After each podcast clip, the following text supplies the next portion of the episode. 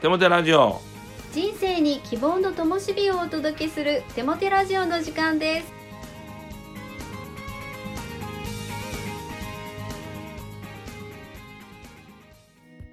皆さんお元気ですね。パーソナリティのテモテ牧師こと新谷一茂と。アシスタントのかなちゃんこと山本かな子です。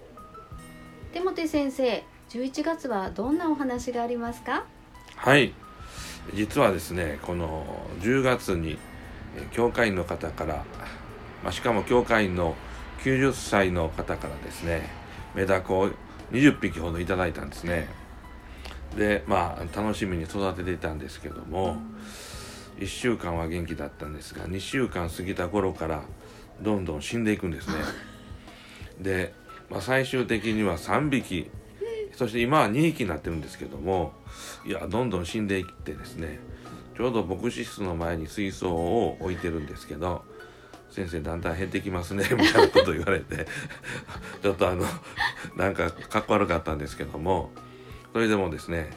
あるまあこの方もですねメダカを一生懸命育てている教会員の方からですねこの水草に卵を産んでるかもしれないよと言われましてでその水草を別のバケツに入れて、えー観察していると生まれたんです。で、えー本当にもう私はもう老眼になってますからですね。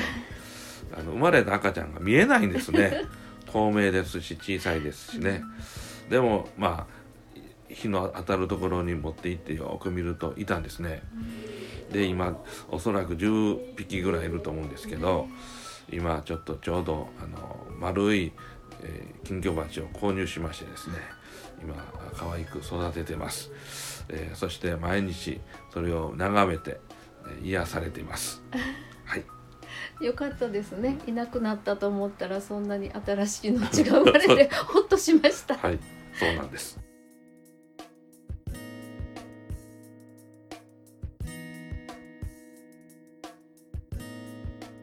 今日のゲストは先週に引き続き相生協会の本流新先生です。こんにちは。こんにちは。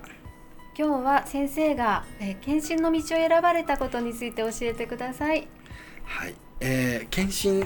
と言いますか、まあ、牧師になるはい。という、まあ、どこから話したらいいかなとはちょっと思ってたんですけども、えーまず、まあ、なぜ進学部というところに入ったのかというところから始めたと思いますけど、はいまあ、受験の選択の一つに選んだ理由ですね。結果的にそこがそこしか拾ってもらえなかったから進学部に入ったのはありますけれども、なぜ進学部を受験しようと思ったのかというのをまずはあのお話ししたいと思います。まあ、洗礼を受けた後ですけれども何も知らないままに洗礼を受けたなっていう自分に気がつきました。うん。うん。聖書も読んだことないのになんでっていうそんなレベルですね。あーうん。聖書の方はみあの生活の中にはすごい神様がずっとあったっておっしゃってましたよね。自分の中で聖書を読んだこともなければあの、うん、別に一生懸命礼教会に通っていたわけでもない、うん。あの小学校ぐらいまでは通ってたけどもそれ以降は通ってたわけでもない、クリスマス会だけでただ楽しんで帰るぐらいの感じだったんですけども、まあ、そんな自分に気がつか気がついたというところから始まりますね。でやまあ、あのでも、まあ、クリスチャンになったっていうことを友達に言うとびっくりされるっていう経験がまずありました。あそうですか。うんいや別に当たり前のように思ってくれるかと思ったらうん喜んでくれるかもしれないと思ったら逆にびっくりされたというのがありました。ででままたいろいろキリスト教ってこうなんじゃないの？ああじゃないのといろいろ聞かれるようなそういうそういう状態になってきた中で僕は何も知らないっていうことに気気がついたわけですね。うん、でそんな中であのまあ私高校3高校生の時あのクラブ活動はコーラス部だったんです。で夏のコンクールに向けて選んだのがブラームスのドイツレコイエム4番だったかな。詩編84編のドイツ語訳だったんですけども、うん。これどういうこと書いてんのっていうことをはい。聞かれたわけです。はい。わからないんです。で牧師さんに聞いたらいいんだろうなと思ってうん。それを持って教会の牧師のところに行ったんですね、ううんん、そしたらそこでその先生がいろんな資料を出してきて1時間ぐらい説明を始めたんです。はい。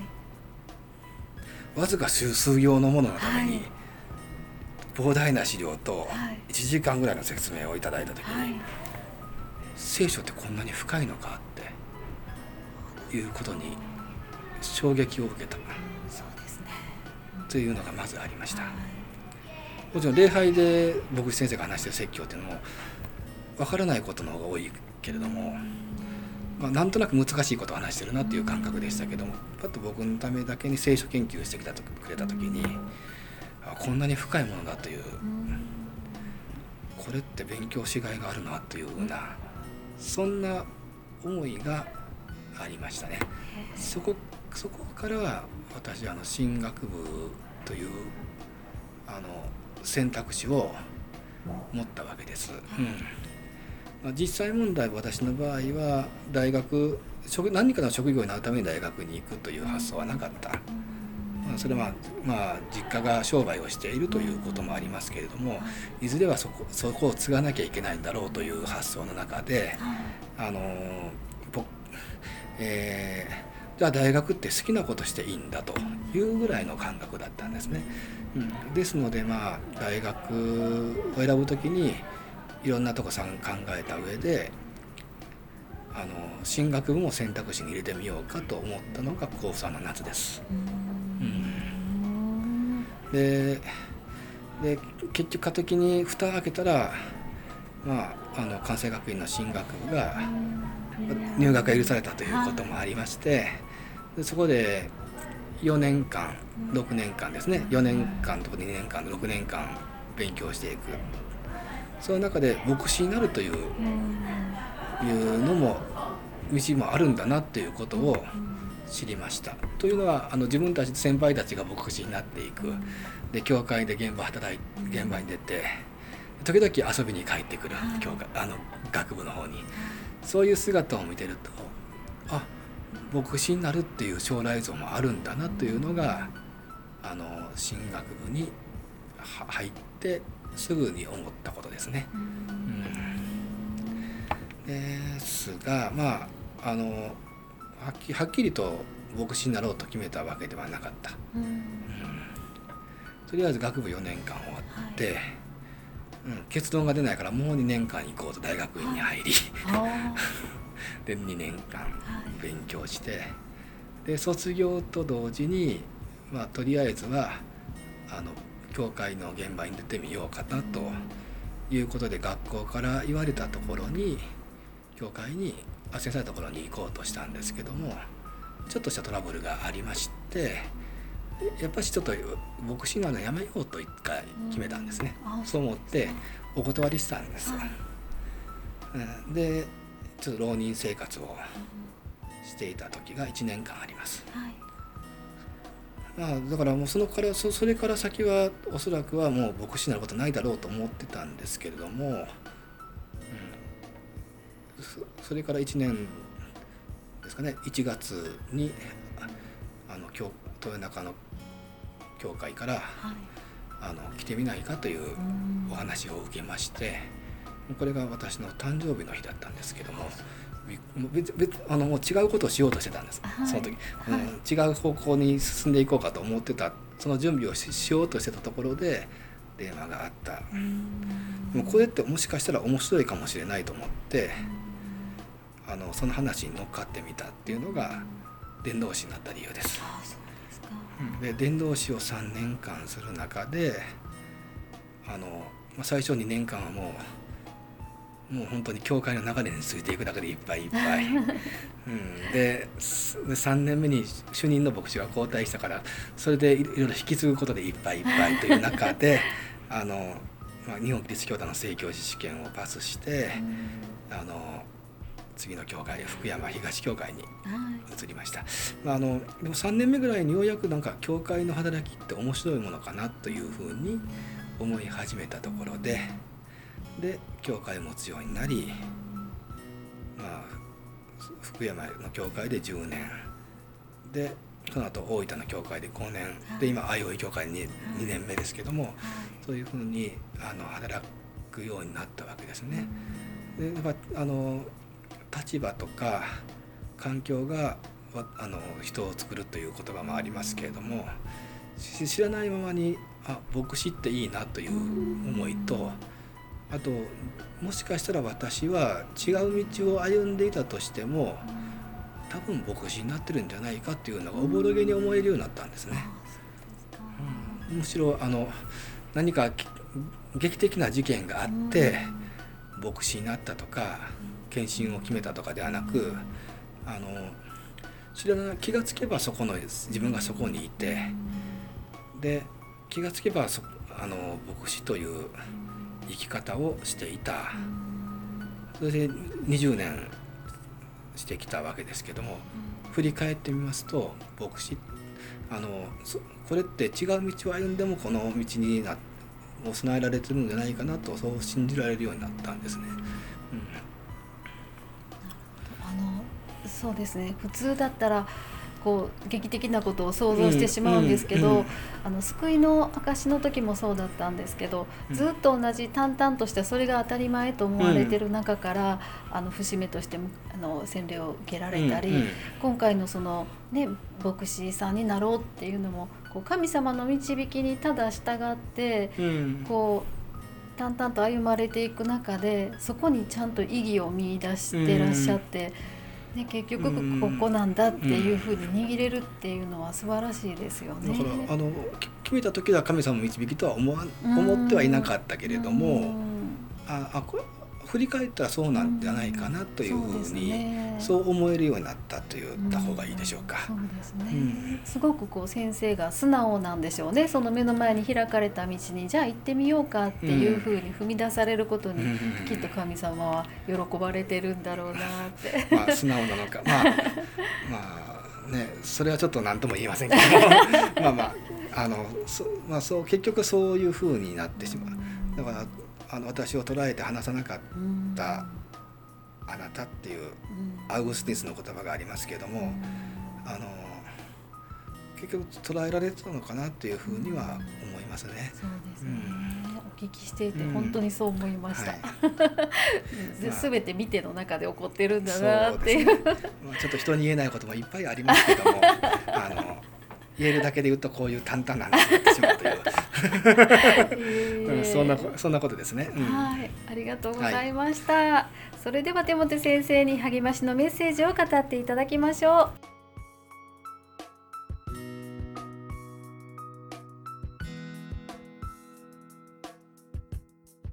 本龍先生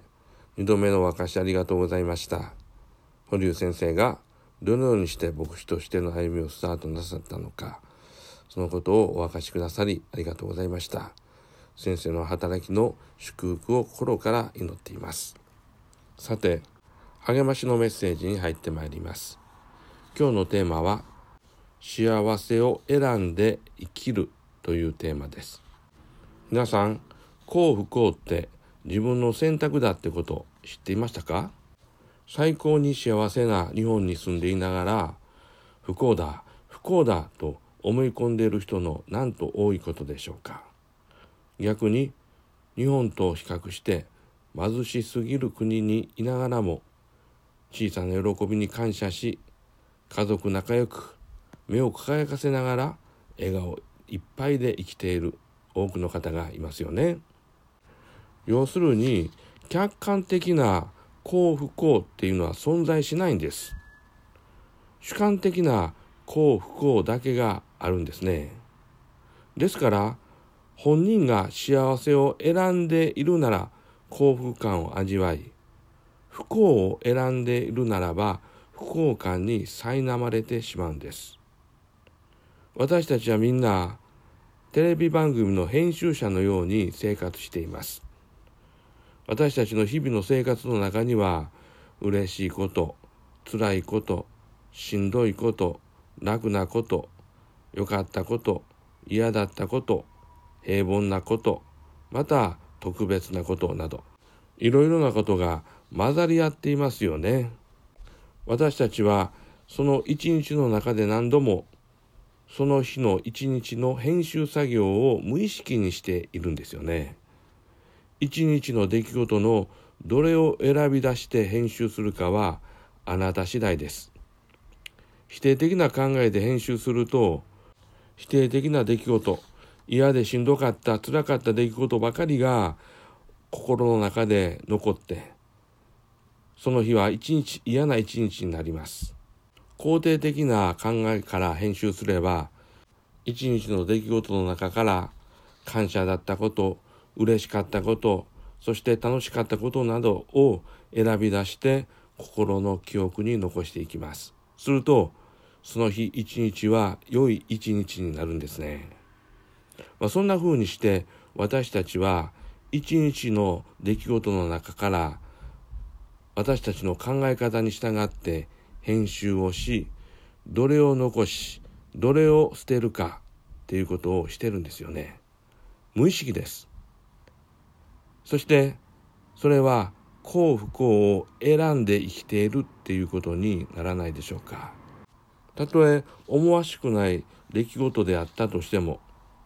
全ての出来事には良い面と悪い面が必ずあるんですよね。そうです。全ての出来事に全て悪かったとか全て良かったっていうことはないんですよね。ですからどちらの面を選ぼうが正解なんです。どちらを選んでも正解ならば幸せに生きられる方を選んだ方がいいんじゃないでしょうか。そうです。私は幸せを選んで生きると決断し幸せを一つ一つ選んで心に留めていく。それがあなたの幸せを決定していくんです。だから誰でも幸せになれるんですよね。聖書の言葉。私はどんな境遇にあっても足ることを学んだ。私は貧に処する道を知っており富におる道も知っている。私は開くことにも飢えることにも富むことにも乏しいことにもありとあらゆる境遇に処する秘訣を心得ている。ピリピリテの手紙4章11から12節。お祈りします。神よあなたは私に日々の生活を編集する自由と責任を与えてくださいました。気分よく幸せに生きられるように編集できますように。そのためにいつも喜ぶことを選び絶えず祈ることを選び全てのことに感謝することを選ぶことができますように。イエス・キリストの皆によって祈ります。アーメン。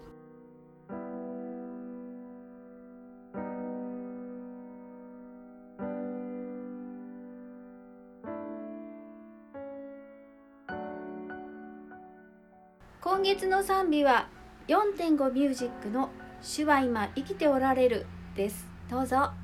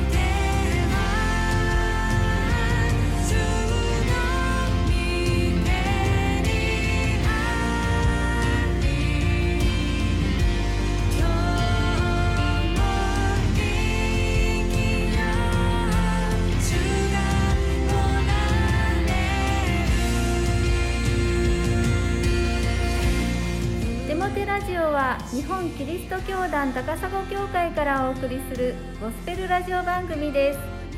それではまたお会いしましょう。皆さんの祝福をお祈りしています。お元気で。